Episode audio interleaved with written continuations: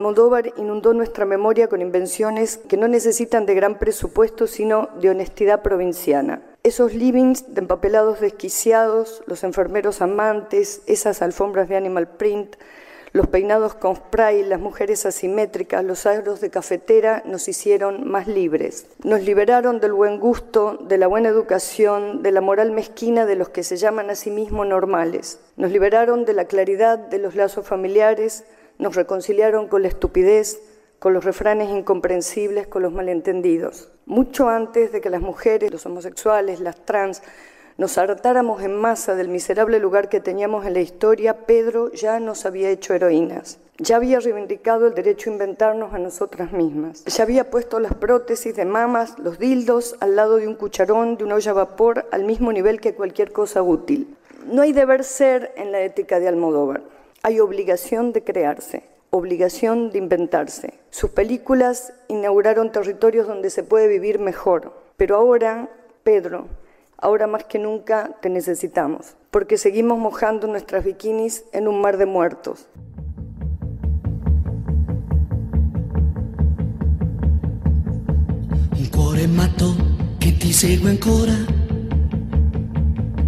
E giorno e pensa solo a. non riesco a fargli mai capire che tu vuoi bene a un'altra e non a me. Il cuore matto, matto da legare, che crede ancora che tu pensi a me. Non è convinto che sei andata via, che m'hai lasciato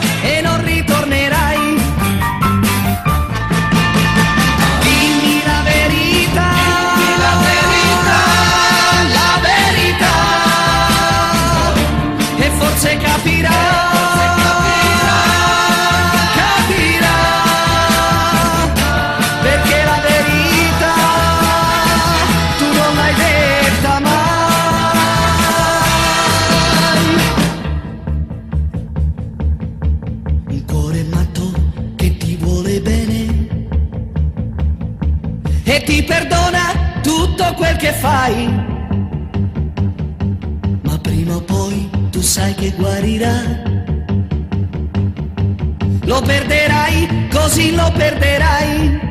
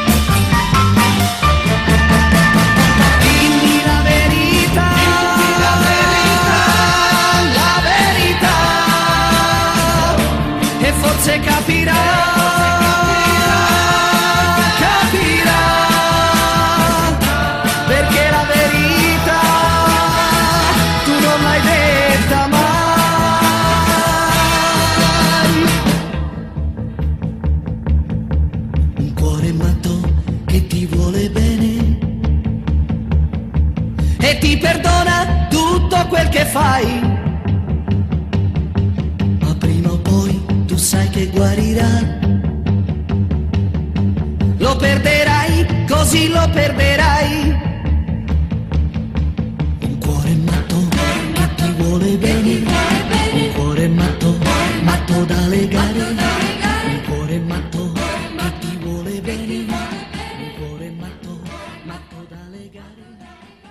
Llega así un nuevo programa semanal, una nueva reunión semanal de No se puede vivir del amor. Este es el ciclo de diversidad sexual por y para la diversidad sexual de la 11 y 10 de la radio pública de la ciudad de Buenos Aires y estamos a la hora queer por antonomasia, siempre fuimos un fenómeno de medianoche, somos la medianoche de la humanidad, el momento del declive, y a partir de ese declive estamos revolucionando el mundo, porque las disidencias sexogenéricas, y esto cada semana lo pone en evidencia una nueva afrenta en contra de ellas. Cada semana desde algún lugar del mundo nos enteramos de algún tipo de política, de embestida, de atropello, macro o micro atropello en contra de la diversidad sexual. Bueno, lo que demuestran esos atropellos son un conjunto de fenómenos políticos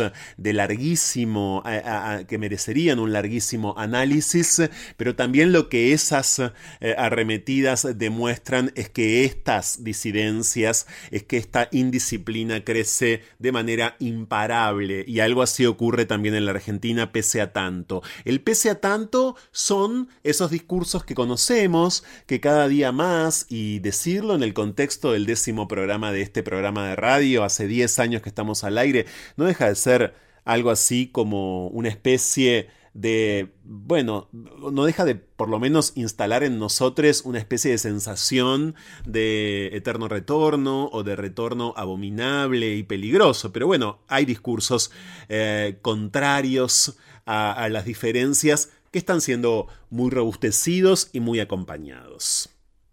Este es nuestro discurso, en cambio, este es nuestro espacio desde hace 10 años, este es el compromiso de la radio pública de la ciudad y de nuestro programa en particular con lo que miren, de Naciones Unidas para abajo forma parte de los derechos humanos imprescriptibles, elementales, básicos a pesar de que tantas naciones y de que tantas eh, personas vinculadas a las clases dirigenciales y a los poderes estén tan alzades, eh, y lo digo así a propósito, tan alzades últimamente eh, y tan concentradas en desbaratar, por cierto, las disidencias sexogenéricas. No van a ser desbaratadas. Y en el programa de hoy les vamos a explicar por qué, una vez más, como si no lo hubiéramos hecho a lo largo de todos estos años, ¿eh? acá en la 1110. África Noceda es una mujer trans que mm, hace un tiempo vive en la ciudad de Buenos Aires y que tuvo la fortuna hace algunos años de conseguir un empleo formal. Claro, cuando consiguió África ese empleo, África no había empezado su transición, eh, no era todavía una mujer trans, eh, sobre todo no lo era en un sentido estético, ¿no? No era, no tenía África el aspecto vamos a decir, la expresión, la estética de una mujer trans. Cuando esa transición terminó, hace muy poquito tiempo, hace menos de un mes, África fue despedida de su empleo de su empleo que no es cualquier empleo, es un empleo en una de las marroquinerías más importantes de la Argentina, estaba en atención al público, ella en un local de 11 hasta hace poquito y fue despedida. Por supuesto que la empresa no admite que el despido de África no Noceda obedezca a que justamente terminó un ciclo de operaciones, África terminó un ciclo de intervenciones quirúrgicas por supuesto concomitantes, una vez más lo digo, con su transición. Eh, bueno, no admite esto, la marroquinería, para nada, pero es por esto, nosotros lo sabemos, eh, es por esto que ha dejado eh, esa empresa concretamente a África en la calle. Vamos a hablar de la empresa, obviamente la vamos a nombrar, nos vamos a dedicar a ella, por supuesto, África nos va a contar parte de su historia de vida también seguramente, África está en pleno litigio judicial con eh, esa empresa, por cierto. Pero además, en el programa de hoy, además de conocer a Africano Seda, vamos a dialogar con la realizadora, con la directora, con la guionista, con la productora Alejandra Perdomo, porque en los sucesivos días y durante todo el mes de junio, la ciudad de Buenos Aires tendrá la oportunidad de ver el documental La Reparación. El documental La Reparación es un documental que Alejandra Perdomo empezó a hacer hace unos cuantos años y que gira fundamentalmente en torno a los abusos sexuales en la infancia y en la adolescencia. La reparación reúne un conjunto de testimonios de víctimas y de sobrevivientes de abuso sexual en la infancia y en la adolescencia, pero además de las voces de las víctimas, en la reparación hay voces de especialistas, entre otros de nuestra queridísima Eva Giberti, semejante a autoridad, va a tener mucha exhibición, debería tener el sextuple de exhibición, la reparación, y con Alejandra charlaremos sobre la decisión personal de hacer esto, sobre cómo eligió a los testimoniantes para la reparación, sobre el concepto de reparación, que es un concepto difícil, desafiante, eh, que debemos problematizar también. Y en el programa del día de hoy, como si esto fuese nada, les vamos a presentar una flamante web que a 10 años de la ley de identidad de género, que conmemoramos, que se cumplieron hace poco, 10 años de esa ley modelo, de esa ley imitada y esa ley, por cierto, muy deseada en el mundo, a 10 años de esa ley, la mm, Fundación Fundar acaba de dar a conocer una web fabulosa respecto de esto eh, que quiero que conozcan, que es identidadesinformadas.fund.ar. ¿De qué se trata Identidades Informadas? Bueno, hay que conocer la ley de identidad de género y más a 10 años de su sanción y conocer por qué en todo caso goza de tanto incumplimiento, la ley no se cumple como corresponde, hay que conocerla en profundidad. Para eso, esta web, que la desglosa, que la comenta, que se detiene en cada uno de los artículos de eh, esa ley y que además suministra otro montón de información para todes, pero fundamentalmente, claro, para identidades trans, travestis, no binarias, pero también para instituciones, para activistas, para grupos, para personas en general.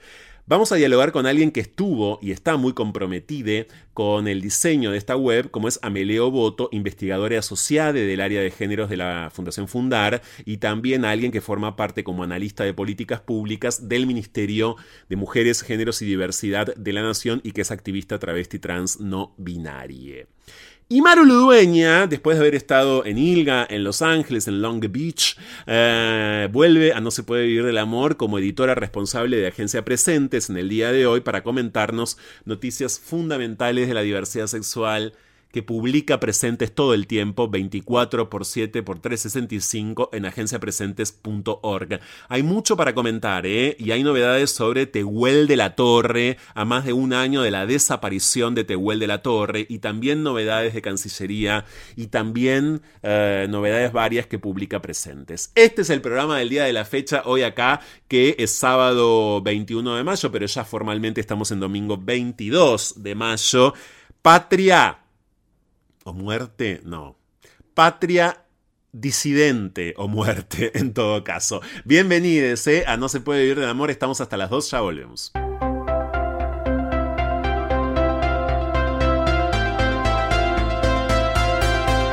No se puede huir del amor, aunque lo nuestro sea fugarnos.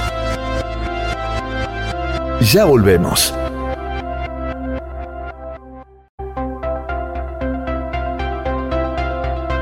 Escapar. La mejor manera de volver a nosotros mismos. Seguimos con más. No se puede vivir del amor. Con Franco Torcha.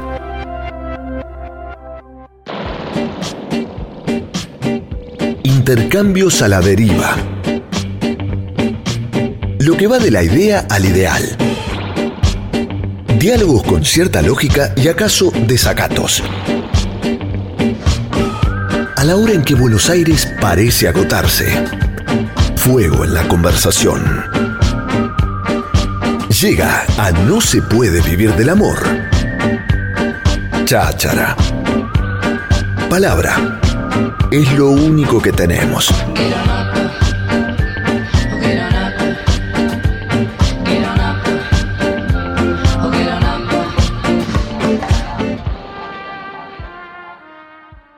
Le damos una bienvenida lo más cálida posible, lo más contenedora posible a quien ahora está en comunicación telefónica con No se puede vivir del amor, que acaba de ser protagonista, es decir, víctima de un tipo eh, de marginación que muy a menudo vuelve, que muy a menudo vuelve a acudir a mm, nuestras alertas, diría yo, a nuestro seno, eh, para contarnos efectivamente que independientemente de las leyes vigentes, por ejemplo, la ley em, federal de acceso al empleo formal para personas trans y eh, para travestis, que independientemente incluso de determinadas temperaturas o en virtud de determinadas temperaturas sociales e ideológicas, este tipo de circunstancias, este tipo de violencias están a la orden del día y al desorden también. África Noceda, ¿cómo estás? Bienvenida No se puede vivir del amor. Hola Franco, todo bien y vos, muchas gracias. Quiero agradecer también por el espacio que me están dando. Em, la verdad que esto es mucho. Este, Por favor, no, es, mucho lo que, es mucho lo que te ha pasado, es un montón. Voy a sintetizarlo y por supuesto vas a poder eh, corregirme desde ya si yo cometo algún error, pero sabemos en efecto que vos estabas trabajando hace un tiempo, tenías un empleo formal, un empleo formal en una de las marroquinerías más importantes de la República Argentina, insisto, es una de las marroquinerías más importantes de la República Argentina. Es una sociedad anónima, es una empresa que se llama Lesedife. Ahí estuviste trabajando y ahí, por cierto, también comenzaste África tu transición en un momento determinado, comenzaste a transicionar hacia esta persona que sos hoy, hacia África, pero además concretamente en un momento te sometiste a una intervención quirúrgica. ¿Y qué pasó en ese momento? nada, no, todo muy bien, tipo, eh, sí empecé la transición ahí en, eh, trabajando en ese lugar, en el SID. Este, igual, tipo, antes de empezar la transición, yo, mi expresión de género nunca fue masculina tampoco. Claro. Y, nada, usaba aros cuando y se me perseguía por eso también, por el simple hecho de usar aros. Eh, cuando tenía compañeras que lo usaban y no les decían nada, y a mí sí. Eh, lo mismo pasó cuando me dejaba cuando estuve en ese proceso de dejarme crecer el pelo, que también se me perseguía por, por eso mismo, ¿no? Porque me estaba dejando crecer el pelo, se me pedía que me lo corten. Hasta que nada, bueno, decidí tipo mandar un mail a la empresa para contar tipo mi situación de que estaba transicionando. Y, y, em nada, ahí como que empezar, no, no me dijeron nada, me dieron el ok, todo bien y nada, después vino este el tema de mis cirugías, que este, al volver del postoperatorio fue cuando a mí se me desvincula de la empresa, pero eh, no me dieron las razones, supuestamente, o sea, fue un despido sin motivos. África, ¿en qué momento entraste a trabajar vos a Lesedife? Eh, yo empecé a trabajar ahí en el 2018. ¿En qué área? En el sector de ventas. Atención al cliente. En atención al cliente. Ah, y en ese momento, cuando vos ingresaste en 2018, no hubo ningún inconveniente. En ese momento nadie te manifestó, de hecho te, tomaron, ¿no? Y accediste a un empleo formal. Entiendo que era un empleo formal, estabas registrada, ¿no? Eh, sí, sí, estaba registrada. Ok.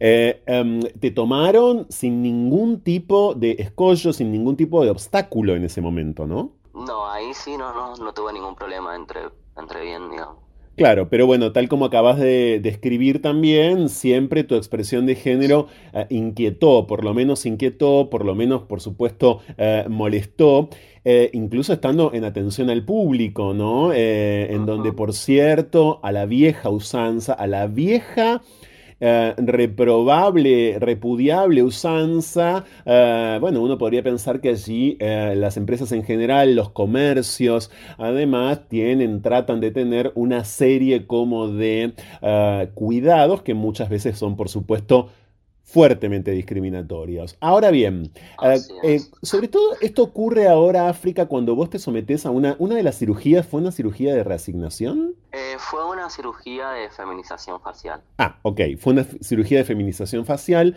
Bien, volvés, se te echa, y hay una particularidad en esta historia, África, que es que mientras se te está despidiendo a la vuelta de esa cirugía, la empresa publica una búsqueda laboral en una web de búsqueda laboral, claro, para tu mismísimo puesto, por lo cual, eh, digamos, el, el despido era no solamente muy efectivo y muy decidido, sino que muy alevoso. Claro, como muy notorio, digamos, ¿no? Exacto, porque bueno, cualquiera podría decir en este momento, bueno, tienen todo el derecho uh, de despedir a alguien y de salir a buscar a, alguien, a otro trabajador o trabajadora que ocupe ese puesto, pero al mismo tiempo uh, venías de una cirugía.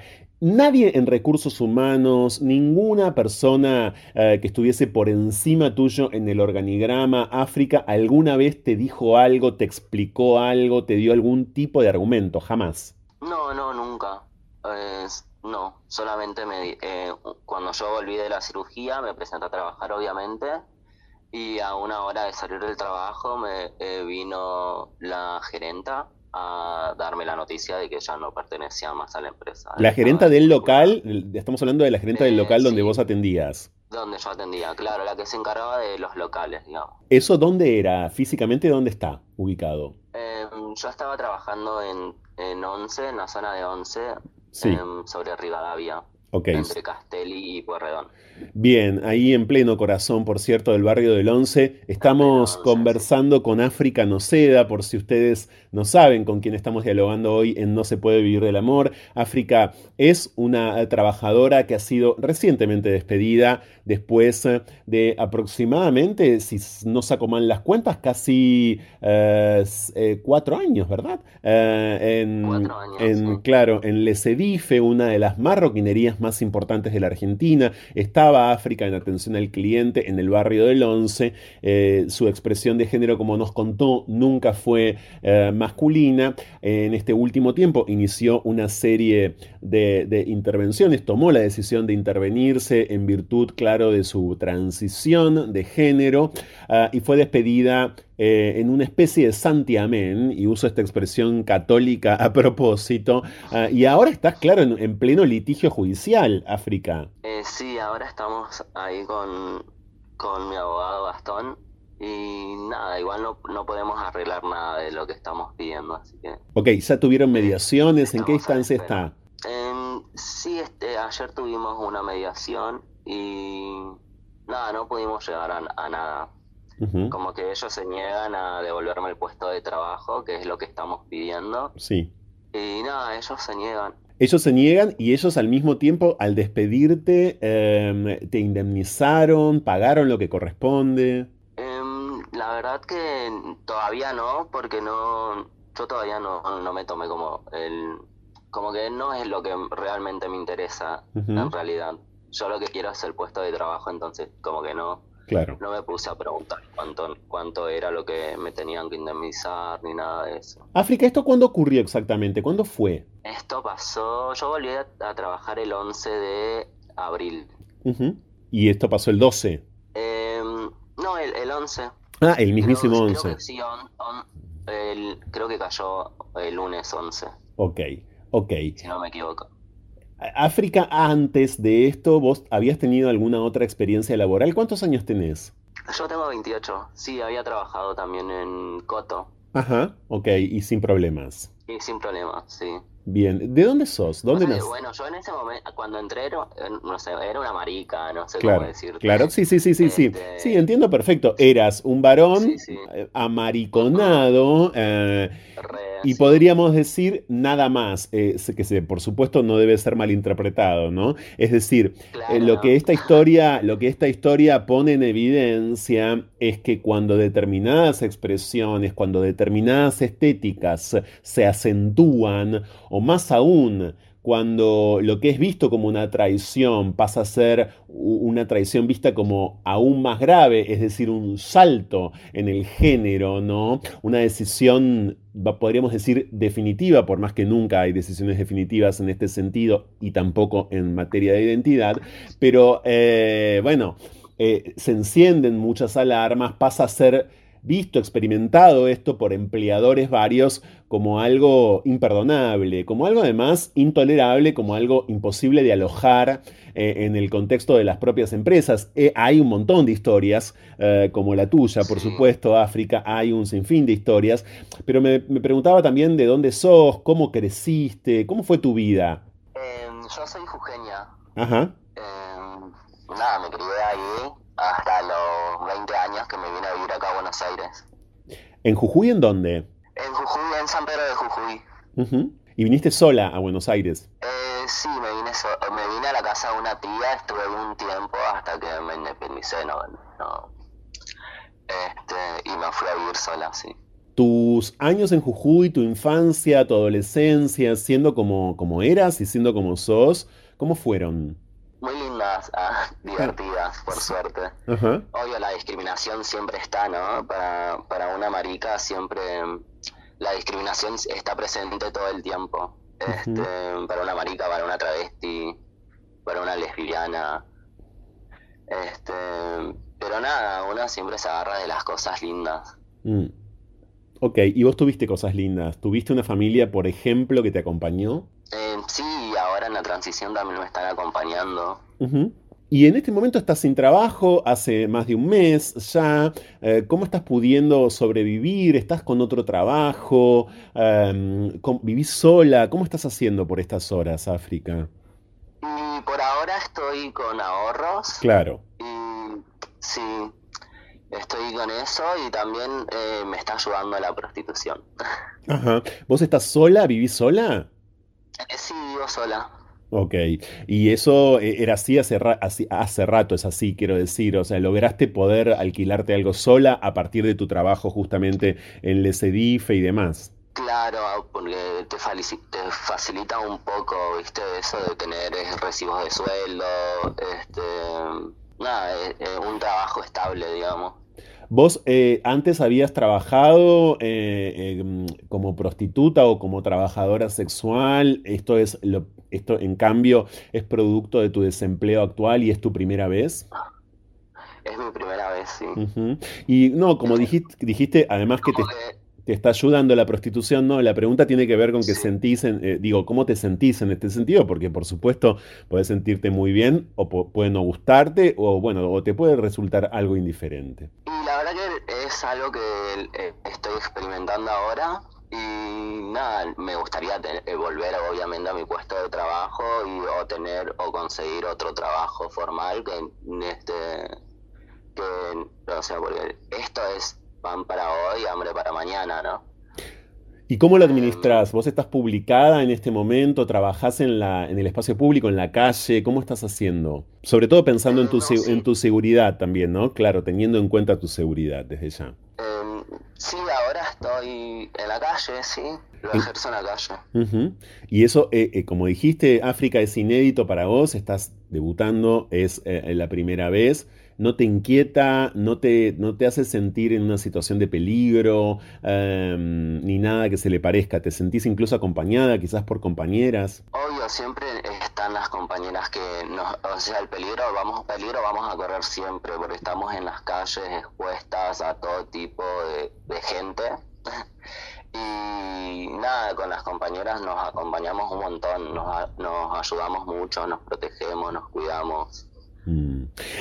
África, yo quería saber cómo gestaste tu nombre propio. Es un nombre propio, por lo menos, eh, llamativo, ¿no? ¿De dónde surgió? ¿Qué te interesó ah, de poder llamarte África? ¿Por qué te gustó? Me gustó el nombre en sí. En, realidad surgió por una joda que estábamos haciendo con una amiga. Estábamos en un boliche y un chico, tipo, me pregunta, nos pregunta los nombres y nada, era en mi plena transición y fue como no saber qué responderle al chico y me salió a África y quedó ahí África.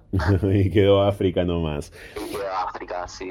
Eh, no sé si querés dejarnos alguna vía de contacto, no, no por supuesto eh, por tu situación legal después de haber sido despedida de Lecedife, sino, digo, por cualquier otra ayuda, colaboración, contacto social que quieran establecer con vos, quienes escuchan No se puede vivir del amor. ¿Tenés redes sociales, por ejemplo? ¿Querés dejar algún contacto? Eh, sí, tengo eh, Instagram, que es Afrinoceda. Sí.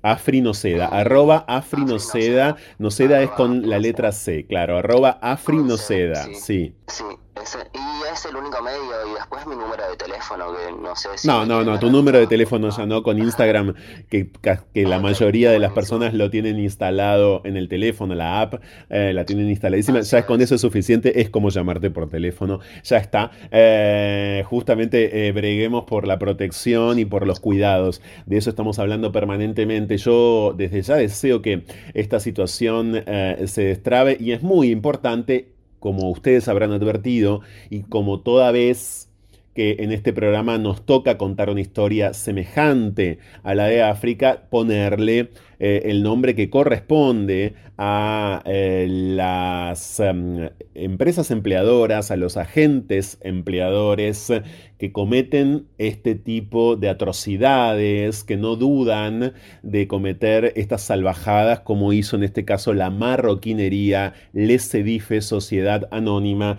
con África No Seda, que tras una serie eh, de intervenciones y tras una última intervención de feminización facial como acaba de contarnos, la despidió. Después de cuatro años de trabajo, la despidió porque uno podría estar facultado en este momento a pensar lo siguiente.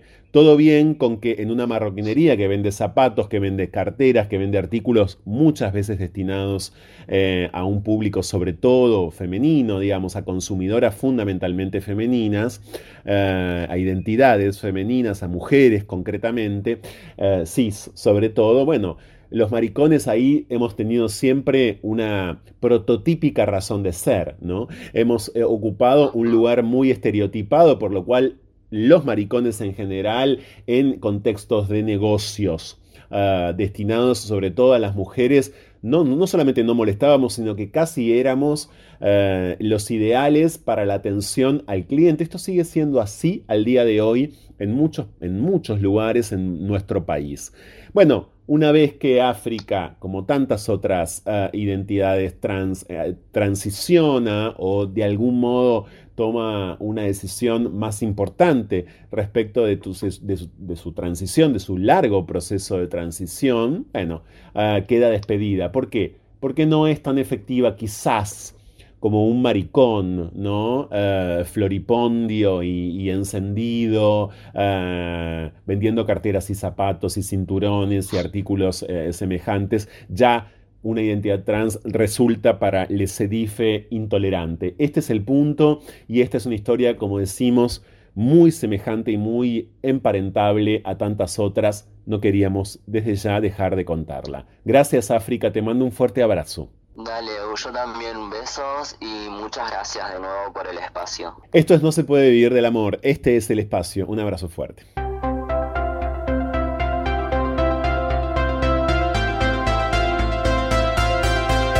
No se puede huir del amor, aunque lo nuestro sea fugarnos.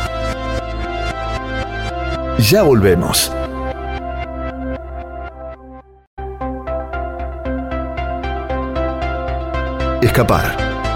La mejor manera de volver a nosotros mismos. Seguimos con más. No se puede vivir del amor. Con Franco Torcha.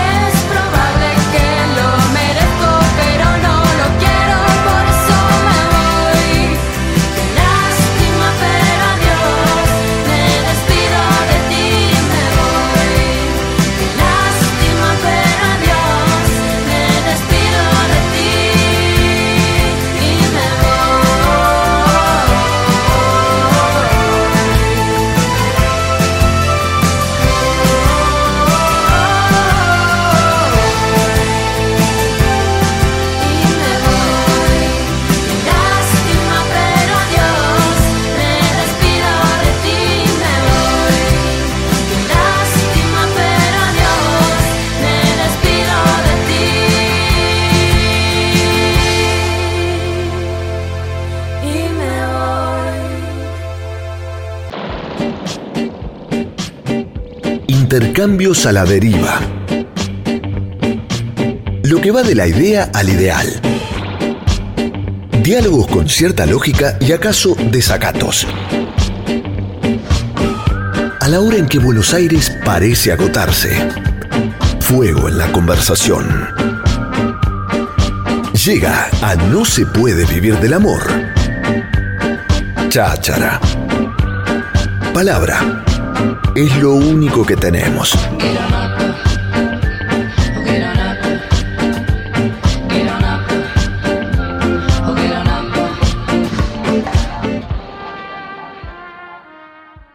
de muchas maneras y afortunadamente en unas cuantas pantallas eh, está llegando, eh, por un lado, por un lado, el Mes Internacional del Orgullo. Y para el Mes Internacional del Orgullo, no el nacional, sino el internacional, un material audiovisual, un documental concretamente, que tiene muchísimo que ver con las formas de tramitar el orgullo, de acceder al orgullo, no solamente, claro, el de la población LGBTIQ, sino también aquel que nos permite en muchos casos reafirmarnos como sobrevivientes, en otros eh, decirnos efectivamente acá estamos, estamos vivos, también otros clamores semejantes eh, como el, intento de mitigar el miedo, eh, como el intento, por cierto, de repararse, de reparar y de autorrepararse, a propósito entonces de la reparación, del miedo, de los abusos sexuales en las infancias y en las adolescencias, la realizadora Alejandra Perdomo está estrenando, como les decía ahora, en breve y sobre todo durante el mes de junio, su nuevo documental a propósito de estos temas alrededor del abuso sexual infantil y en la adolescencia, que es la reparación. Le damos la bienvenida a este ciclo a Alejandra. ¿Cómo andas, Alejandra? Hola, ¿qué tal? Hola, Franco, ¿qué tal? Bueno, muchísimas gracias por, por la entrevista y bueno, finalmente eh, sacando a la luz la reparación, ¿no? Después de tanto tiempo y de esperar eh, pantalla, atravesar esta pandemia, así que muy, muy contentos de llegar a este momento. Claro, eh, este es un documental que vos empezaste antes de los del bienio, vamos a decir, de los dos años de pandemia. Sí, este documental como investigación este, formal lo inicio en el 2016. ¿no? venía de antes con la idea, pero en el 2016 eh, avanzo formalmente y Después, en el 2018, 19, pudimos comenzar con el rodaje cuando conseguimos el subsidio para poder hacerlo y, después nos pasó la pandemia, pero ese tiempo también nos dio eh, esa distancia que pudimos tomar con todo el material y poder reflexionar mucho con la edición y llegar a la película como la tenemos hoy. Así que, porque así como... Sí, ahí te perdimos un segundo. No sé si te podemos recuperar. Sí, ahí está. Te habíamos perdido un segundo, Alejandra, pero ahí volviste, creo. Ok. Hola, ¿y me escuchás? Sí, te escuchaba, no. Me decías que pudieron, gracias a la pandemia, reflexionar, reconsiderar el material. Bueno, y una vez obtenido el subsidio, efectivamente filmarlo, filmar la reparación. Pero mientras te escuchaba, Alejandra, pensaba en esto que puede parecer eh, merecedor de una respuesta obvia, pero a veces no parece tan obvia esa respuesta. ¿Qué te parece que pasó en aquellos años, ¿no? En 2014, 2015, 2016, que estas temáticas en efecto empiezan a ganar terreno, empiezan a preocupar, eh, empiezan a ser cada vez más insistentes? Bueno, en sí el tema del, abuso sexual es un tema que no se quiere abordar, es un tema muy doloroso y es un tema muy incómodo. Eh, es muy incómodo para las las personas víctimas, así como para la sociedad que, que no quiere escuchar, ¿no? Claro, la pregunta eh, también tenía que ver, Alejandra, con el hecho de que, por supuesto, en, en, junio, el 3 de junio de 2015, en la Argentina ocurre ese fenómeno histórico, ah, que fue el primer Ni Una Menos, y que yo siento que desbloqueó un sinfín de experiencias, no solamente respecto de las mujeres en, en particular, sino también de las feminidades y de las víctimas concretas de la violencia sexual, ¿no? Perfecto, sí, Ni Una Menos, bueno, ah, eh, sucede acá en Argentina y las voces se fueron multiplicando a través del mundo, ¿no? Fue como un fenómeno. Eh, hay muchas personas, hombres y mujeres, que salieron a la calle espontáneamente. Hay mucha gente que nunca había salido y salió ese día, ¿no? Fue un fenómeno increíble y por suerte que se dio. Y después eh, comenzaron a, levantarse otras voces, el fenómeno de, las tesis que nace en Chile y también se propaga por el mundo, ¿no? Eh, y tiene que ver con todas estas violencias naturalizadas, muchas veces invisibilizadas, y que afortunadamente hoy se puede hablar con mayor libertad a pesar de la resistencia que sigue habiendo.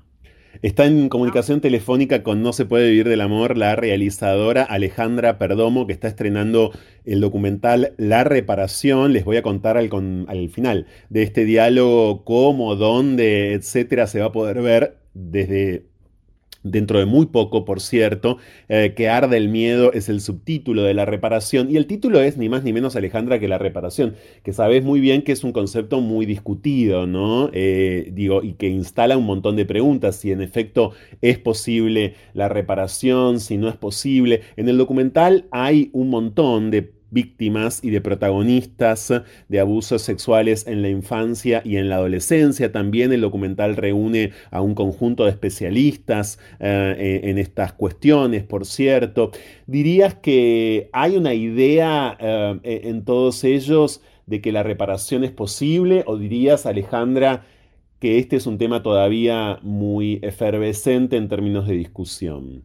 Bueno, eh, el tema de, la, de la reparación, ¿no? Que en la justicia, la justicia lo traduce en términos económicos, ¿no? Claro.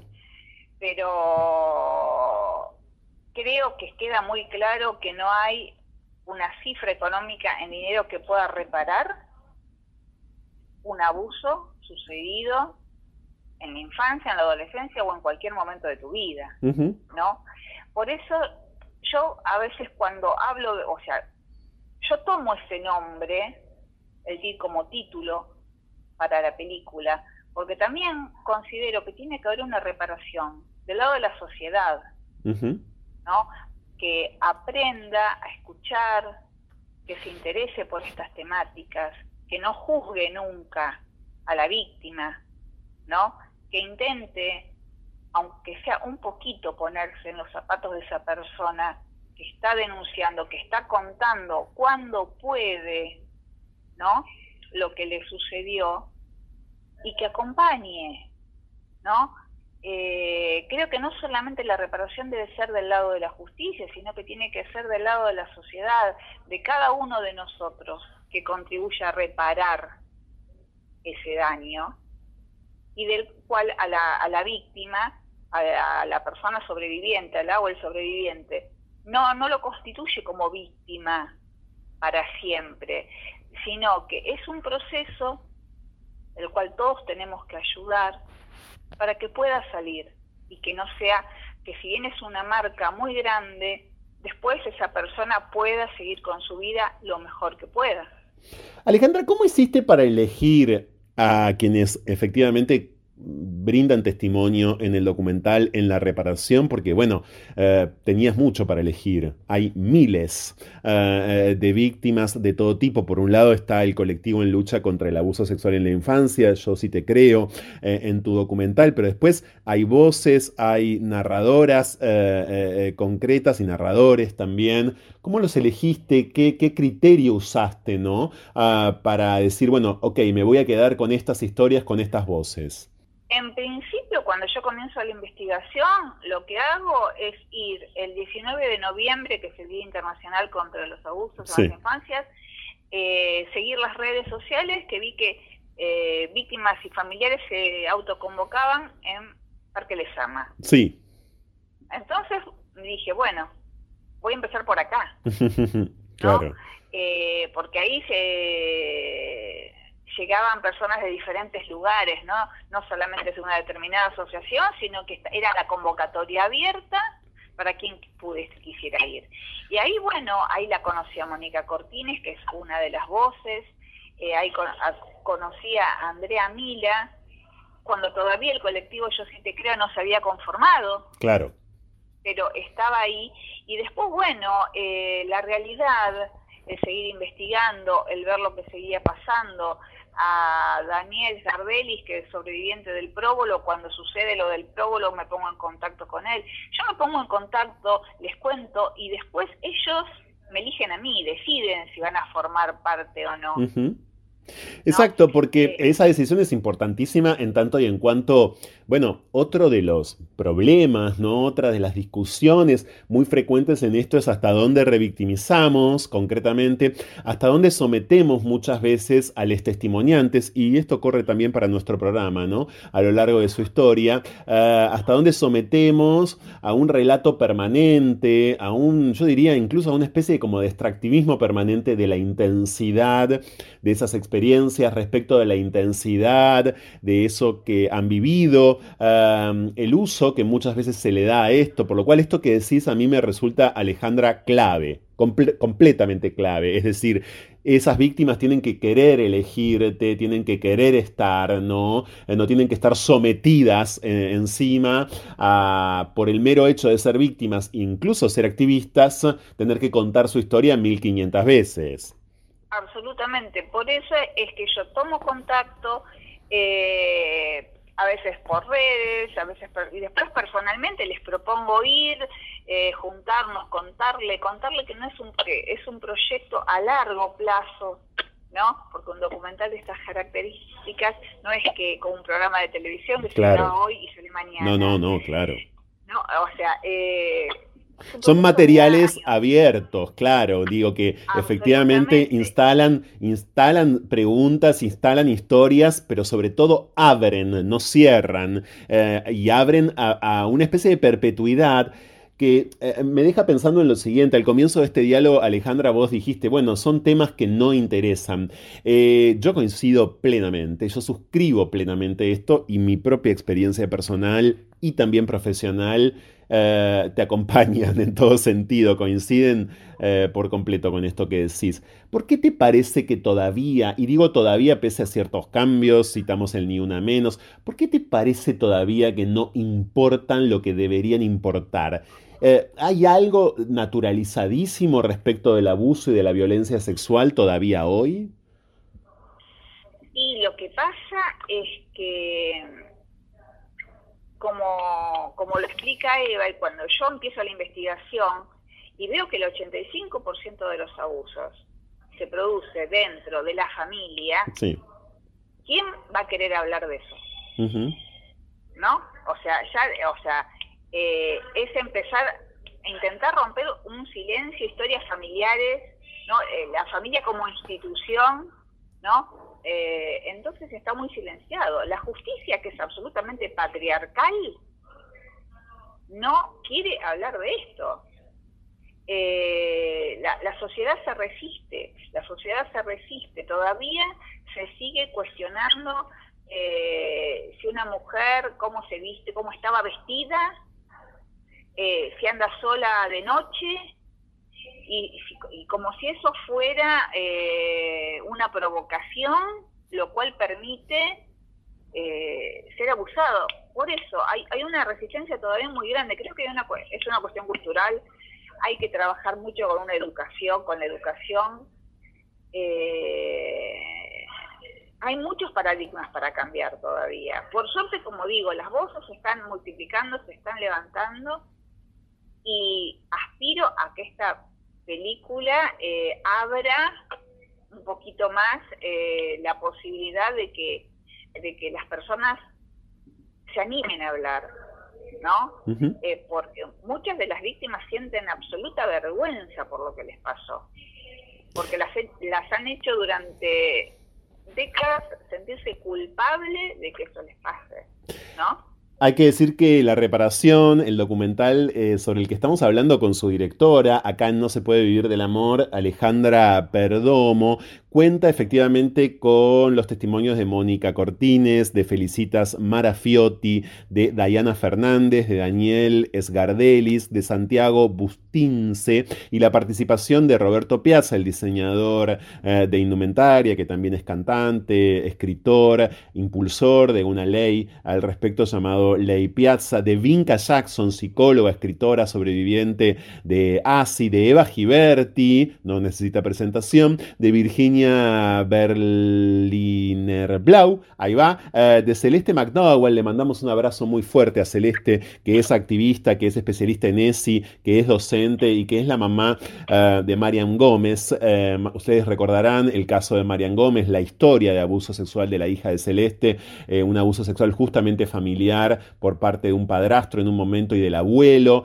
y además Marian, bueno, la protagonista involuntaria de un proceso judicial por besar su novia Rocío Girat eh, en Constitución en el año 2017. Y como dijimos ya también, yo sí te creo, el colectivo en lucha contra el abuso sexual en la infancia. A ver, para dar las coordenadas, eh, Alejandra, eh, de, la, de, las pantallas que a partir de este momento va a tener tu, documental, hay que decir que eh, en el marco del Festival Internacional de Cine Político, en su vigésimo perdón, en su decimoprimera edición, en su décimo primera edición, se va a ver en la competencia oficial de largometrajes argentinos La Reparación el sábado, el próximo sábado, no hoy, sino el próximo sábado 28 de mayo a las 8 de la noche en el Cine Gomont. O sea, quienes no puedan eh, resistir pueden ir el sábado que viene a las 8 de la noche al Cine Gomont y además de paso, bueno, eh, pispear otros documentales del Festival Internacional de Cine Político que se hace desde hace 11 años, insistimos, en nuestro país. Pero luego habrá un preestreno en el Centro Cultural General San Martín, en este edificio, eh, Sarmiento 1551, en la ciudad de Buenos Aires, en el espacio documental. El preestreno, el preestreno, bien digo, será el jueves 2 de junio a las 7 de la tarde y va a estar allí, eh, por cierto, un tiempo. Pero también el 9 de junio se estrena en el Gomont, vuelve al Gomont y se estrena la reparación en el Gomont, afortunadamente va a estar del jueves 9 de junio al miércoles 15 de junio en funciones a las 5 y media de la tarde y con una entrada inexistente eh, de 90 pesos. Estas son en principio las pantallas, pero también Alejandra estuvo y estará en varios festivales tu documental, ¿no? Sí, nosotros nuestra primera proyección fue en el Festival de, de Cine de Trieste, Festival Latinoamericano, y después tuvo una proyección en Colombia, ahora seguimos con el Bafisi y vemos que otros lugares, que otras pantallas podemos eh, llegar a, ganar y ocupar. Eh, es un momento, como lo sabes, muy duro para el, cine en sí, el cine documental en particular, pero afortunadamente, bueno, tenemos estas funciones, estar en el San Martín durante todos los fines de semana de junio va a ser algo buenísimo. E intentaremos hacer este, funciones en las cuales estén las protagonistas y puedan hablar con, con el público, ¿no? Porque nos parece que, que, la película es un disparador para, para poder charlar y, hablar de y diferentes violencias, ¿no? Y hay que multiplicar esos disparadores, todos estos materiales son bienvenidos, no va a haber conversación que alcance en esta conversación, como decíamos, a perpetuidad que tenemos que iniciar las víctimas y también eh, les aliades en este sentido, ¿no? Eh, gracias Alejandra Perdomo por estos minutos con No se puede vivir del amor, eh, acompañaremos tu material tanto como podamos, muchísimas gracias y felicitaciones. No, muchísimas gracias a vos, Franco. Gracias por eh, eh, la prensa, ¿no? Que apoya este tipo de, contenidos y que hace que, el público conozca, ¿no? Porque si no a veces pasa que te dicen, no, yo no me enteré de la película, no sabía que existía y realmente, bueno, este, que ustedes puedan apoyar y acompañar es, es fantástico. Fantástico también que ustedes hagan lo que hacen, que vos hagas lo que haces. Gracias Alejandra, un fuerte abrazo. No, gracias a vos, Franco. Seguimos, ¿eh? Esto es No se puede vivir del amor. Ya volvemos.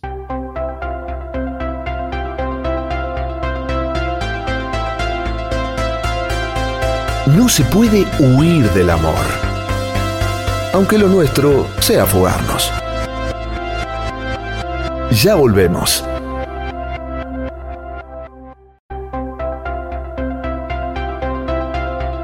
Escapar. La mejor manera de volver a nosotros mismos. Seguimos con más. No se puede vivir del amor. Con Franco Torcha.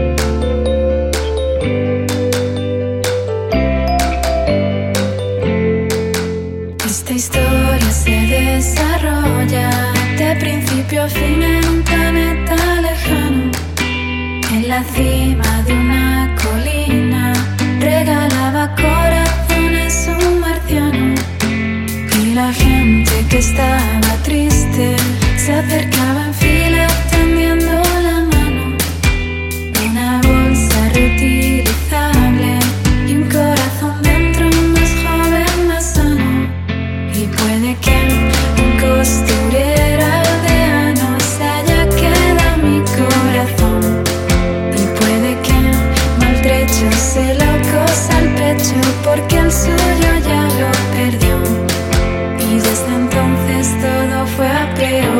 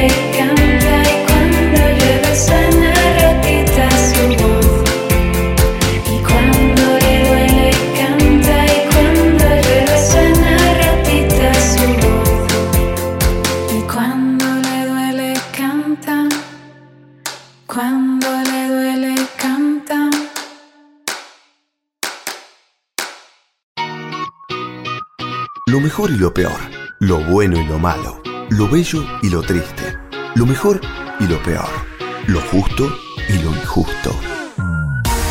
Estas son las noticias diversas en Argentina y el mundo. Esta es la columna semanal de Presentes LGBT en No se puede vivir del amor.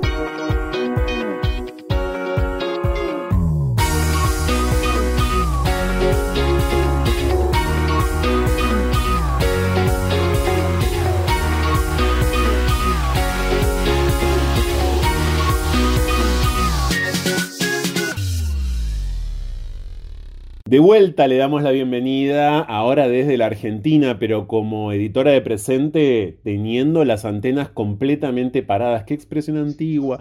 Eh, ya casi no existen las antenas eh, este, en todas partes de Hispanoamérica, de nuestra región, con la diversidad sexual, con las noticias de la diversidad sexual. Maru Ludueña, bienvenida. ¿Cómo te va? ¿Cómo les va? Muchas gracias. Sí, acá ya en nuestros ámbitos. Sí, nuestros ámbitos tienen varias noticias, ¿no? Por supuesto, recuerden que ustedes todo el tiempo deben ingresar a agenciapresentes.org. Nadie ingresa a portales ya, pero bueno, eh, no dejen de ingresar a los portales eh, o de chequear las redes de presentes que tal como anunciamos la semana pasada son nuevas, ¿eh? Tienen un nuevo nick que es arroba presenteslatam. Bueno, Tehuel, Tehuel de la Torre, desde hace más de un año, lamentablemente, es un protagonista Maru excluyente totalmente de los reclamos de las disidencias sexogenéricas en nuestro país. Su desaparición, ocurrida en marzo del año pasado,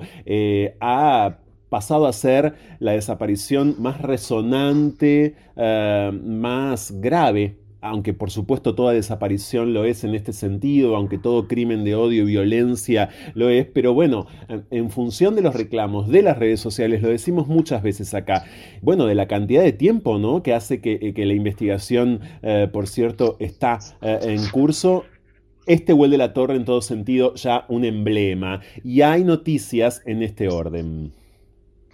Sí, porque hace pocas horas se conoció que se había realizado un nuevo allanamiento en lo que es la investigación que sigue avanzando por la desaparición de Tehuel.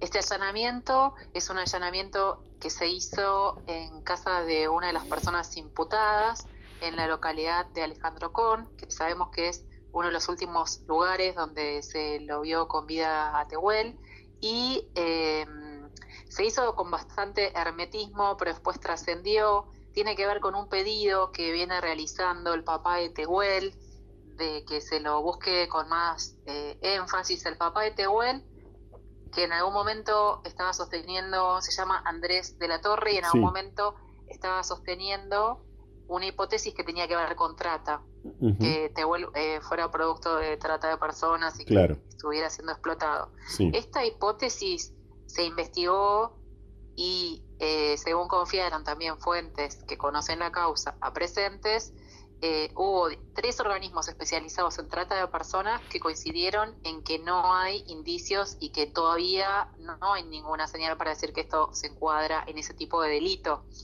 Eh, por eso, la causa que fue elevada a juicio, más bien de lo que está hablando, es y así se caratula un homicidio doblemente agravado por odio a la orientación sexual y a la identidad de género. Y recordemos que los dos imputados son las dos últimas personas a las que se vio con Tehuel con vida y que hay una foto que les compromete, además de testigos que les han visto, que son Luis Alberto Ramos, que tiene 37 años, y Oscar Alfredo Montes, que tiene 46. Y los dos, hasta ahora, reiteradamente se han negado a declarar. Entonces, eh, el desdoblamiento de la causa, en su momento explicó la fiscala que se llama Karina Ullot, fue una estrategia para que se pueda, por un lado, seguir buscando a Tehuel y por otro lado, elevar la causa a juicio oral antes de que se venzan los plazos, porque además estas personas están imputadas eh, por este domicilio, homicidio agravado, pero hay plazos procesales que cumplir, ¿no? Entonces, que la causa avance con esta imputación porque todo parece indicar hasta ahora que esto es un crimen de odio y, por otro lado, la búsqueda de Tehuel que continúa. Entonces, eh, la familia, sabemos que no todos los miembros de la familia de Tehuel piensan lo mismo. Eh, el papá está muy descontento con la investigación y, de hecho, en algunos momentos convocó marchas, eh, esta que hubo cuando una, una de ellas también eh, tenía que ver cuando se cumplió el aniversario, ¿no? Eh, y después, por otro lado, está Verónica, que es una de las hermanas, no la única, que está más vinculada a la mamá de Tehuel. Y bueno, y ellas han acompañado más la investigación. De hecho, ellas han estado eh, cuando se hicieron en, en, los numerosos allanamientos que se hicieron y en las búsquedas, bueno, desde presentes también estuvimos, no en todas, pero en algunas, pudimos conversar con ellas y ellas eh, acompañaban, eh, digamos, lo que era la investigación, ¿no? El padre, en general, más allá de esta hipótesis, que la nota de presentes, por cierto, despliega también, la pueden ver desde ya en, la web, es de Mavisosa, en general no ha hablado públicamente, ¿no, Maru? Habla eh, cada tanto, al principio no hablaba y en los últimos tiempos sí empezó a hablar bastante más. Mm. El papá de Tehuel. Y después al principio otro tema era que hablaba muchas veces eh, refiriéndose a Tehuel con el sexo asignado al nacer. Mm. Entonces, eh, a veces eso también era, digamos, eh, era un tema en el sentido de, bueno, que, es difícil hablar con alguien que no está reconociendo esa identidad que Tehuel asumió tan claramente. Mm, Pero por supuesto que tiene todo el derecho del mundo a decir lo que, lo que quiera y por supuesto opinar como familiar acerca de, la investigación y por supuesto que hay que seguir, o sea, buscando a no cabe ninguna duda. Sí, por otro lado yo te escuchaba, esto ya lo hemos abordado eh, en algún momento, pero me parece oportuno volver a subrayarlo, Maru.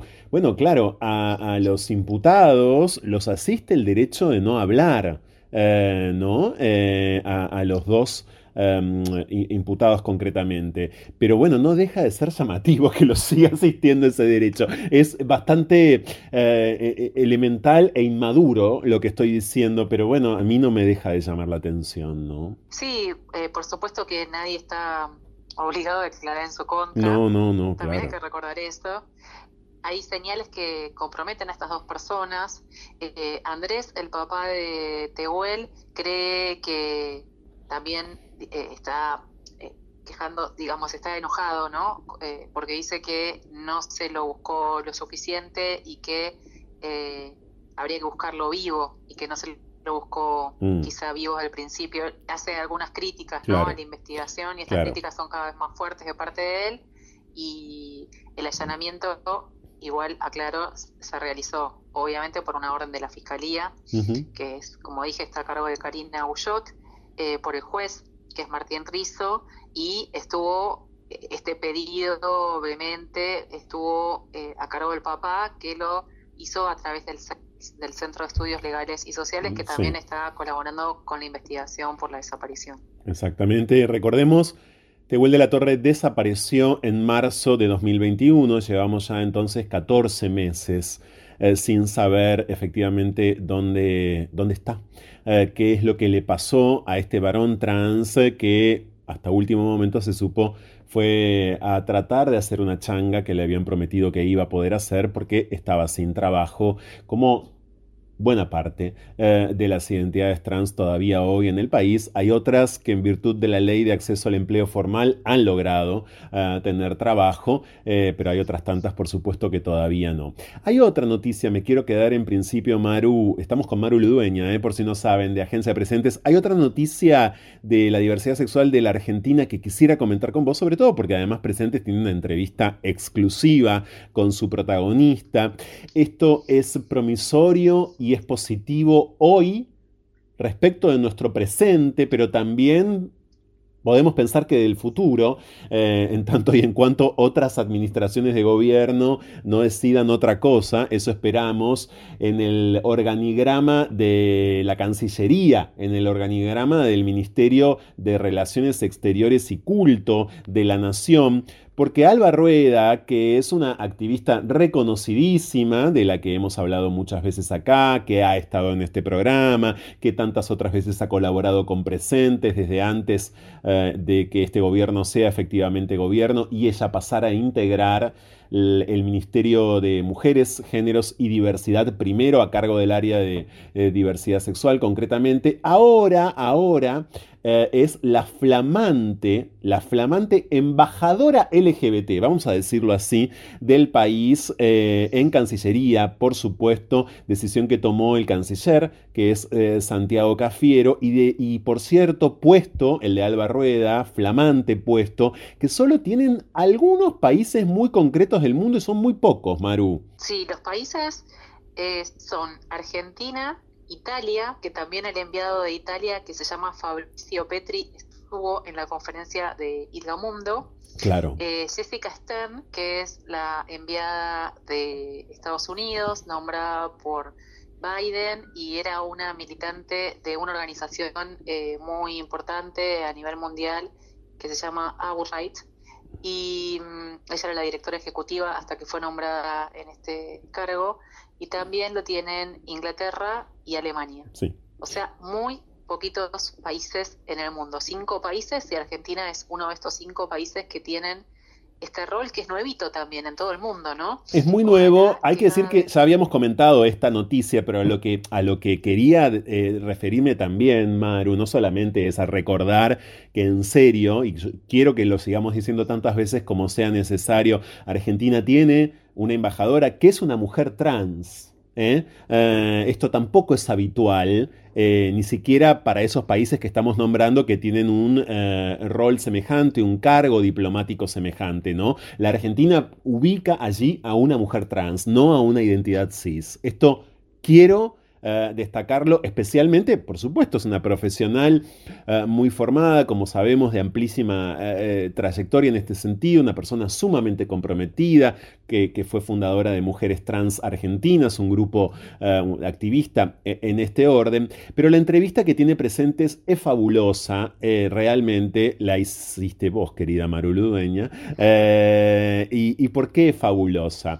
Porque me parece que Alba Rueda, vos lográs, Maru, que Alba Rueda diga lo que creo que un cargo semejante obliga a decir hoy. El textual de, de la nota es, ya no basta hablar solo de LGBTIQ ⁇ hay que hablar de desigualdades, hay que hablar de condiciones de vida. Bueno, muchas gracias por tus palabras tan generosas y me alegro que te haya gustado. A mí me encantó hablar, me encanta, esta, esta semana escribí dos veces en presentes, así que estoy a full porque me encanta eh, cuando puedo también entrevistar a alguien como Alba y sobre todo desde otro lugar, desde donde la conocimos, ¿no?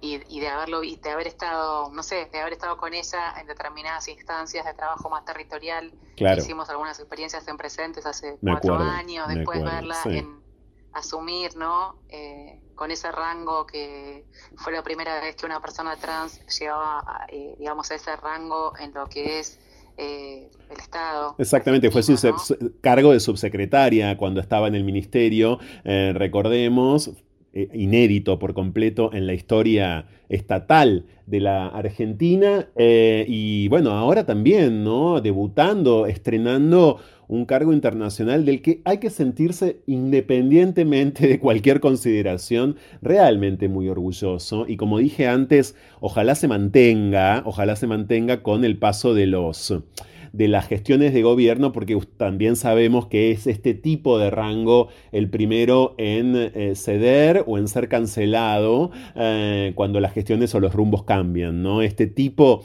eh, de rango, como toda política, por cierto, vinculada a la diversidad sexual, tiembla. Son siempre las primeras políticas que, que tiemblan, los primeros cargos que además pasan a ser discutidos. Lo vemos por estos días. Hay otra noticia de esta semana en este sentido vinculada a los sectores eh, neoreaccionarios de nuestro país y el Ministerio de Mujeres. Es decir, Siempre el ataque es primero y principal ¿no? hacia estas áreas.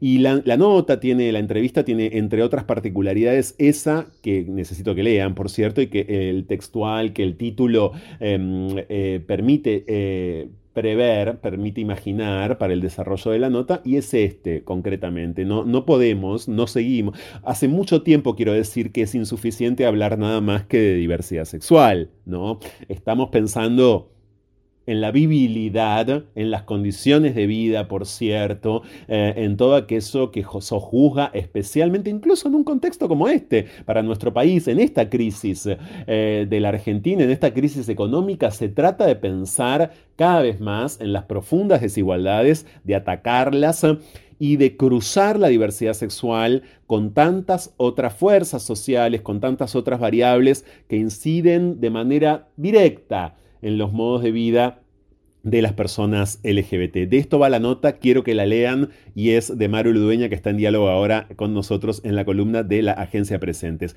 Y otra noticia de la Argentina a propósito de cruzar la diversidad sexual con núcleos poblacionales fuerte e históricamente amedrentados, pisoteados, eh, ultracolonizados y masacrados, tiene que ver con que la justicia Maru declaró que la masacre indígena de Napalpí es un crimen de lesa humanidad. Sí, esto es una, para mí es una noticia tremendamente importante porque estamos hablando de un hecho histórico por varias razones. Primero, esta sentencia de la justicia llega casi 100 años después, porque eh, la masacre de Napalpí se perpetró en julio de 1924.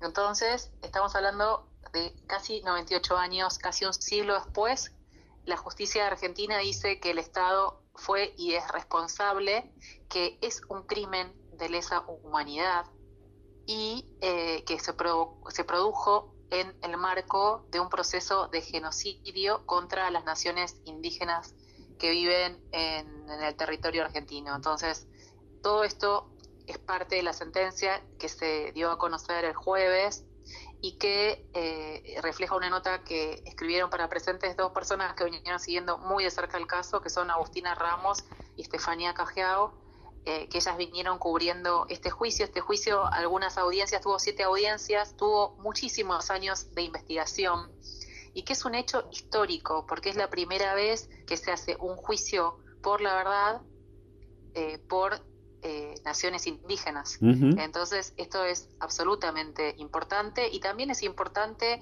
porque tuvo unas características como que tuvo traducción simultánea a las lenguas Com y Mocoit. Eh, después tuvo muchas medidas reparatorias, recogió la sentencia de, eh, más allá de, bueno, qué significa reconocer que el Estado es responsable, bueno, qué tiene que hacer el Estado a partir de esto, ¿no? Para por lo menos reparar a nivel simbólico. Entonces, eh, bueno, recoge se va a establecer, entre otras cosas, que, a las que exhorta la sentencia, que no se leyó completa, sino que se leyó una parte de la sentencia, que es la primera que se llama la parte dispositiva, y entre otras cosas exhorta al Congreso de la Nación a que determine como Día Nacional de Conmemoración de la Masacre de Napalpí el 19 de julio, que es cuando se perpetró. Eh, y después bueno, dice que no fue un hecho aislado, la vinculó con otras masacres, la masacre de Zapallar de 1933, en lo que hoy es Chaco, y otras masacres como la de Mora Marcada, la de Rincón Bomba, eh, en territorio formoseño, y también se reconoció en las audiencias que este hecho fue el primero en la historia argentina donde se utiliza un avión para eh, disparar, digamos, contra civiles con armamentos de guerra. Eh, así que bueno, es un juicio que se hilvana con los juicios de la verdad por múltiples costados, diríamos, ¿no?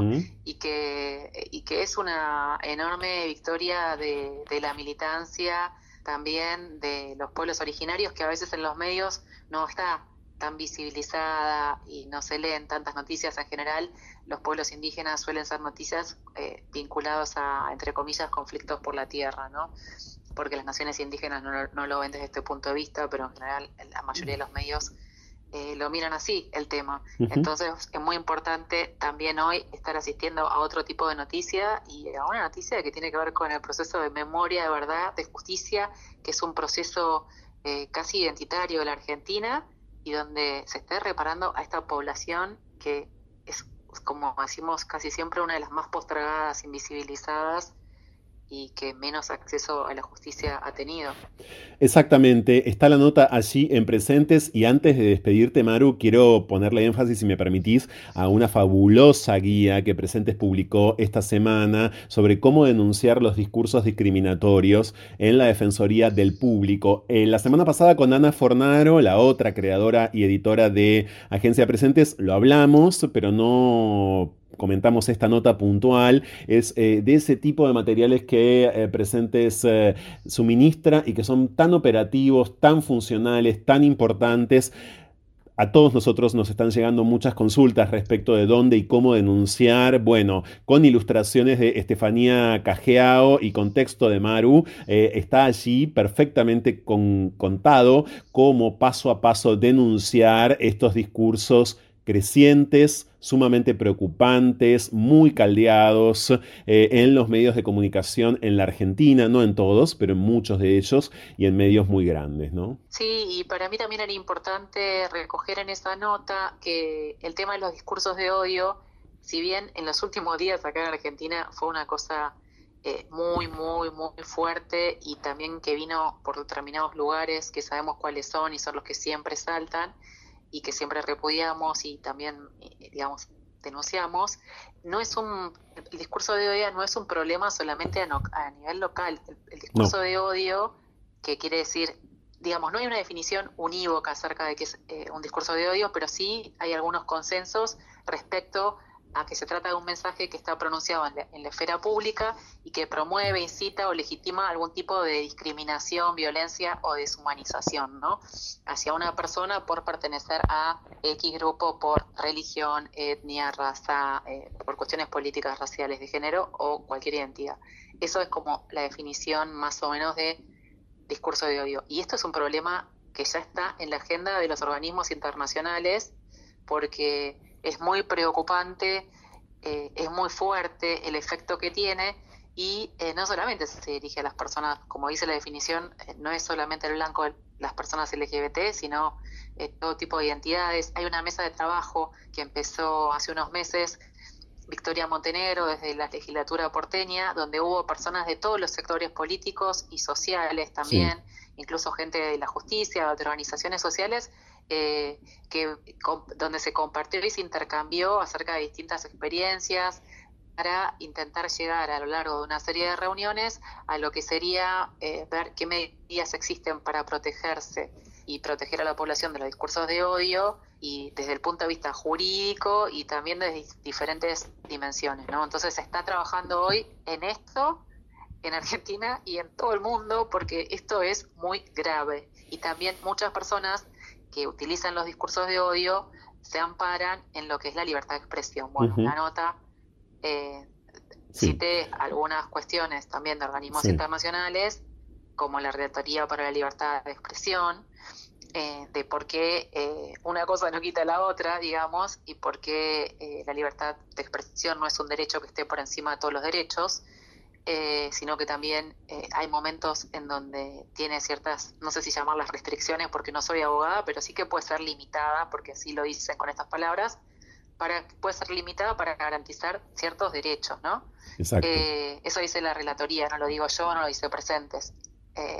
y por otro lado, en la nota también se profundiza un poquito más en qué relación existe entre qué tiene que ver los discursos de odio o discursos discriminatorios con las violencias, ¿no?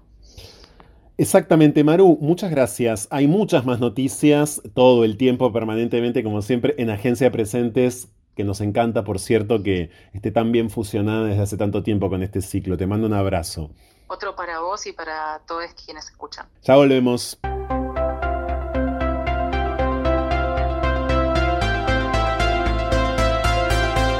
No se puede huir del amor aunque lo nuestro sea fugarnos.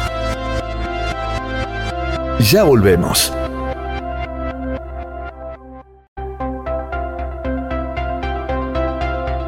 Escapar. La mejor manera de volver a nosotros mismos. Seguimos con más. No se puede vivir del amor. Con Franco Torcha.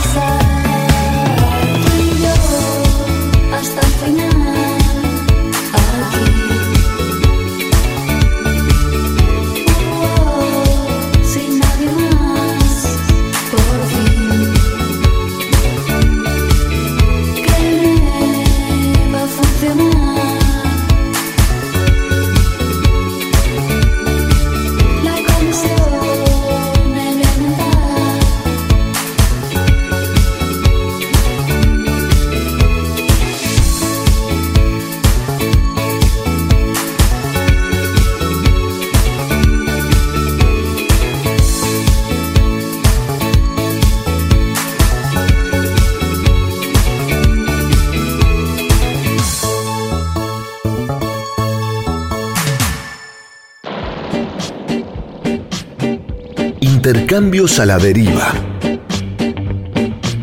Lo que va de la idea al ideal.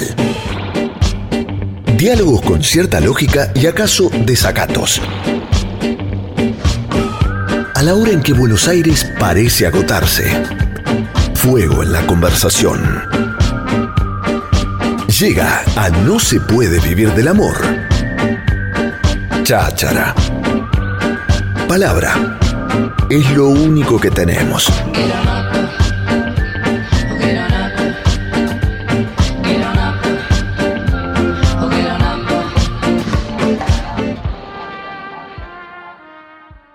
Ahora es momento de recibir por primera vez, creo, en nuestro ciclo a este investigador y asociado del área de géneros de Fundar, que es una organización dedicada al estudio, a la investigación y al diseño de políticas públicas con foco en el desarrollo de una Argentina sustentable y ni más ni menos que una Argentina inclusiva, ambas cosas.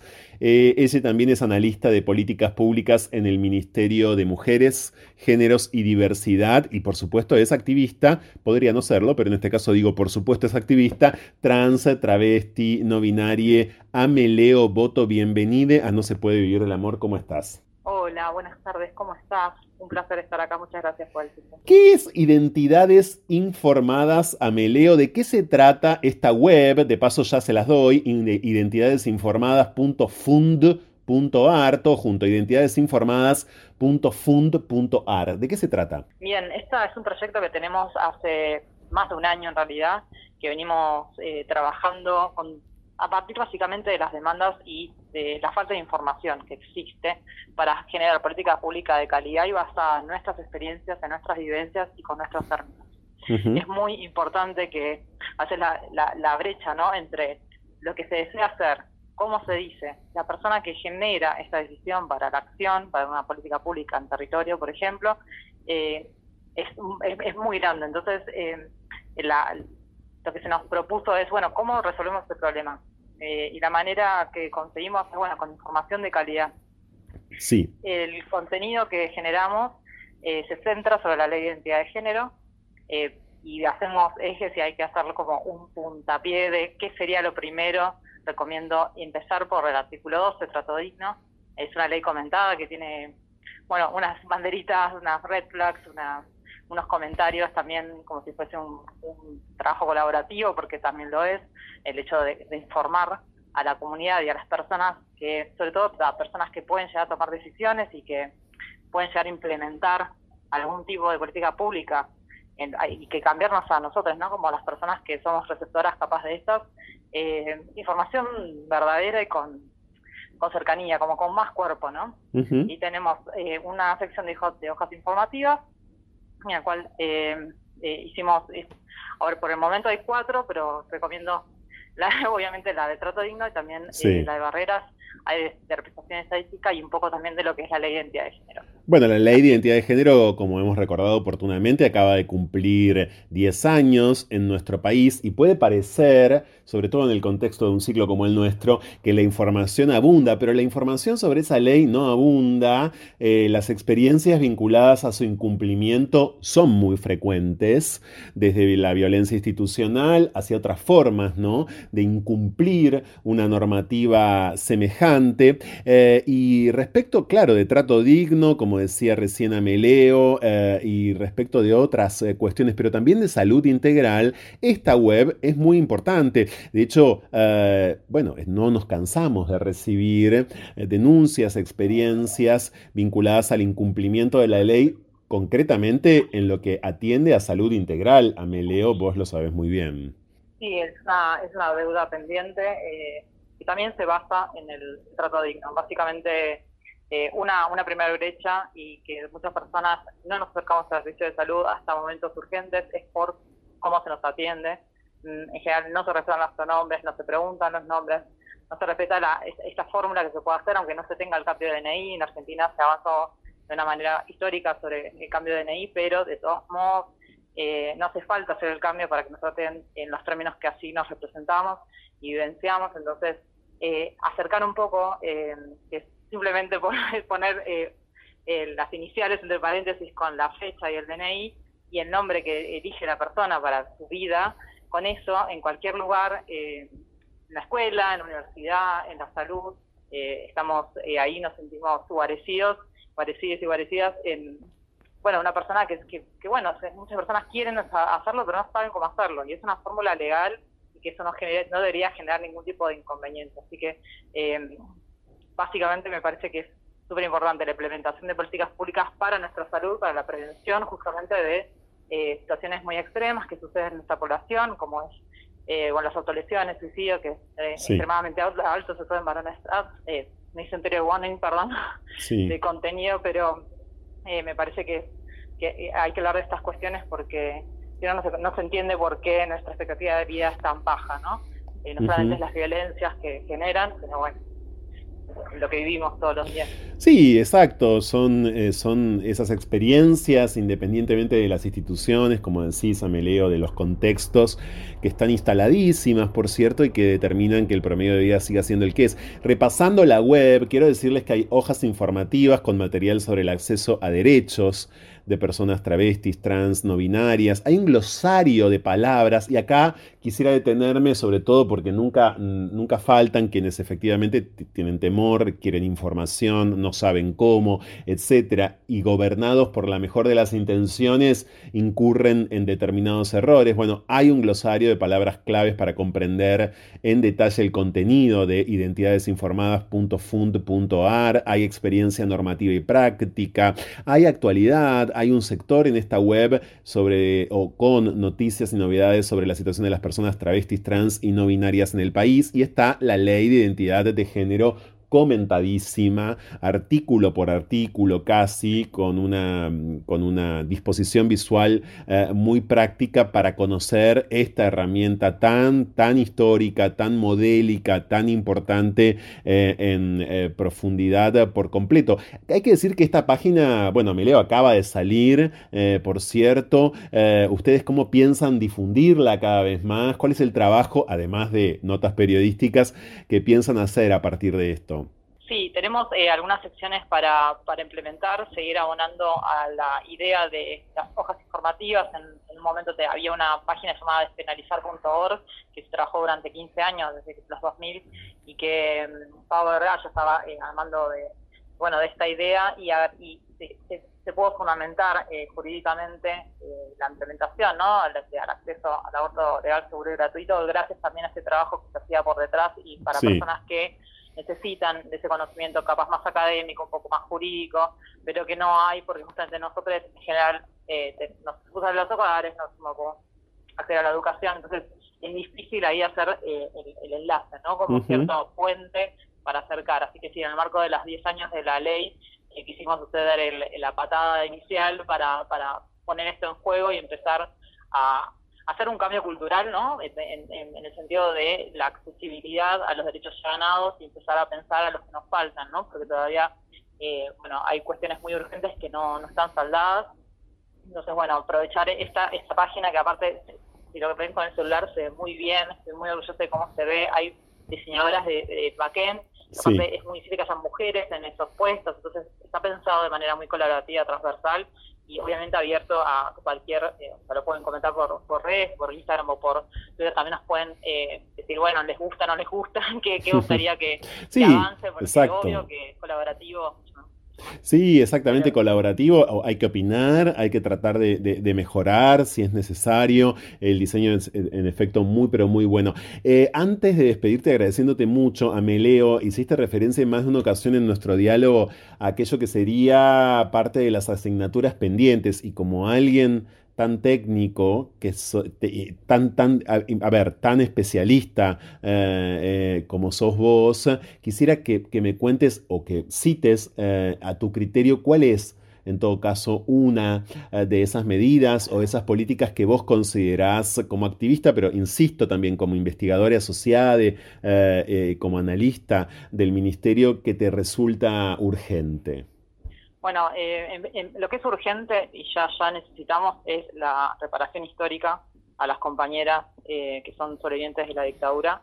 Ellas, eh, la verdad que son muy pocas las que han sobrevivido sí. y tienen en su cuerpo la marca, aparte de de cómo la salud no ha estado presente y tienen aceite de avión, tienen un montón de problemas aparte de, de desatención de salud y es urgente. O sea, eh, esto es una población súper recontra relegada y aparte el acceso a las provincias, que no solamente esté en, en, las ciudades más grandes del país, sino que también pueda accederse a través de la de educación, una ESI no binaria, básicamente, que se revisen un poco las currículas no solamente escolares, sino también académicas, y empezar a pensarnos por fuera de los binarismos que tanto mal nos has hecho y que también tanto fundamentan eh, ciertas perspectivas conservadoras, ¿no? que se dicen liberales o derechas, eh, y que nos llevan justamente a, a, repetir un ciclo que ya vivimos y que nos ha hecho mucho daño y que, bueno, en esta crisis que estamos viviendo, no solamente económica, política y social, sino también ambiental y ecológica, tenemos que pensar en una Argentina para el desarrollo, que sea sustentable, que sea inclusiva, que sea igualitaria, pero de verdad, o sea, los hechos, ¿sí? con, con presupuesto, con, con una mirada más integral, un poco más compleja y que llegue al territorio de una manera situada.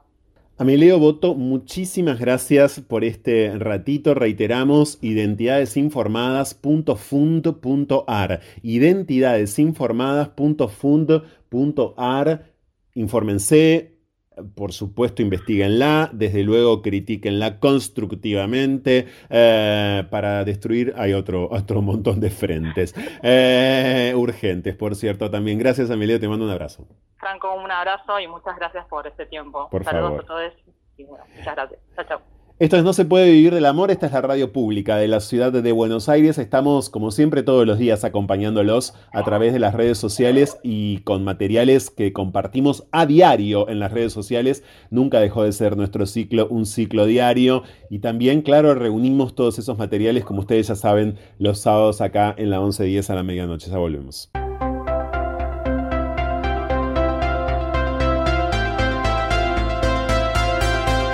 No se puede huir del amor, aunque lo nuestro sea fugarnos. Ya volvemos.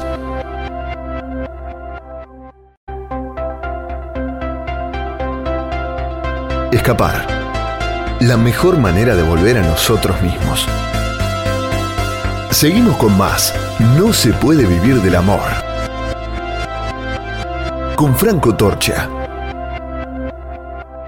Bueno, yo sé que estás allí, Juan Cataño, queridísimo Alberto Bassi, vos también, con la radio, te mandamos un abrazo enorme, el gran artista, el artista insignia, diría yo, nuestra banderola eh, que es Alberto Bassi, que nos escucha en vivo eh, los sábados desde La Plata. Graciela querida, Patricia Melgarejo, vos también, Laure Quilmes, Laurita Brandi, muchísimas gracias. Estamos distribuyendo esta semana, eh, antes que nada quiero aclarar esto, estamos distribuyendo los tres ejemplares de la biografía de Alberto Migré que supimos regalar, pero como es un libro censurado y discontinuado, nos costó dar con esos tres ejemplares del libro de la periodista y escritora Liliana Viola insisto, censurado. Bueno, esta semana la producción se va a poner en contacto con los ganadores de esos tres para que tengan en sus casas finalmente, o donde quieran, eh, cada una de ellos el ejemplar de Migré, de la biografía de Alberto Migré de Liliana Viola. Gracias a todos, yo sé que están allí.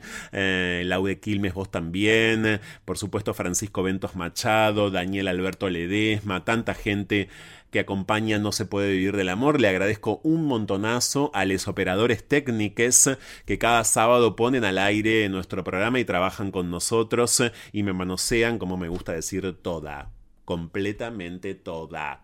Eh, estamos ya cayéndonos sobre un nuevo mes internacional del orgullo, un mes de muchísima reflexión, un mes en el que a propósito de banderolas vamos a volver a ver las banderas por todas partes, pero vamos a tener que salir a detectar una vez más la ausencia de compromiso, de conciencia, de acompañamiento sostenido, de acompañamiento real a lo largo de todo el año de la diversidad sexual. ¿Sí? Eh, eh, siempre el cotillón cuando llega junio en el mundo entero y también en la Argentina cada vez más. Y cuando llega noviembre en la Argentina, noviembre es el mes nacional del orgullo, junio es el mes internacional del orgullo. Bueno, eh, flamean y mucho ciertas banderas y aparecen en las sendas peatonales y en los semáforos, pero también un montón en redes sociales de la mano de marcas. Eso no se traduce y de la mano de, ministerios y de áreas del Estado, de los estados también, eso de luego no se traduce necesariamente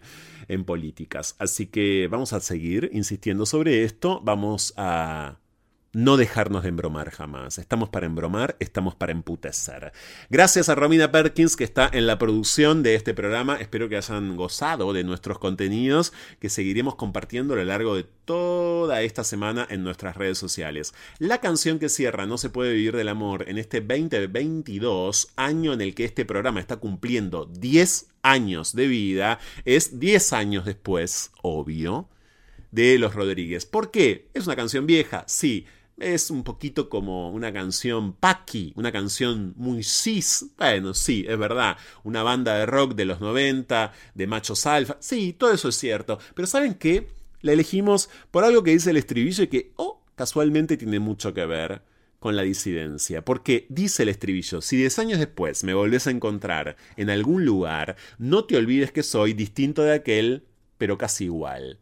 Ser distintes de unes mismes y casi iguales a unes mismes es ser disidentes. Hasta el próximo sábado.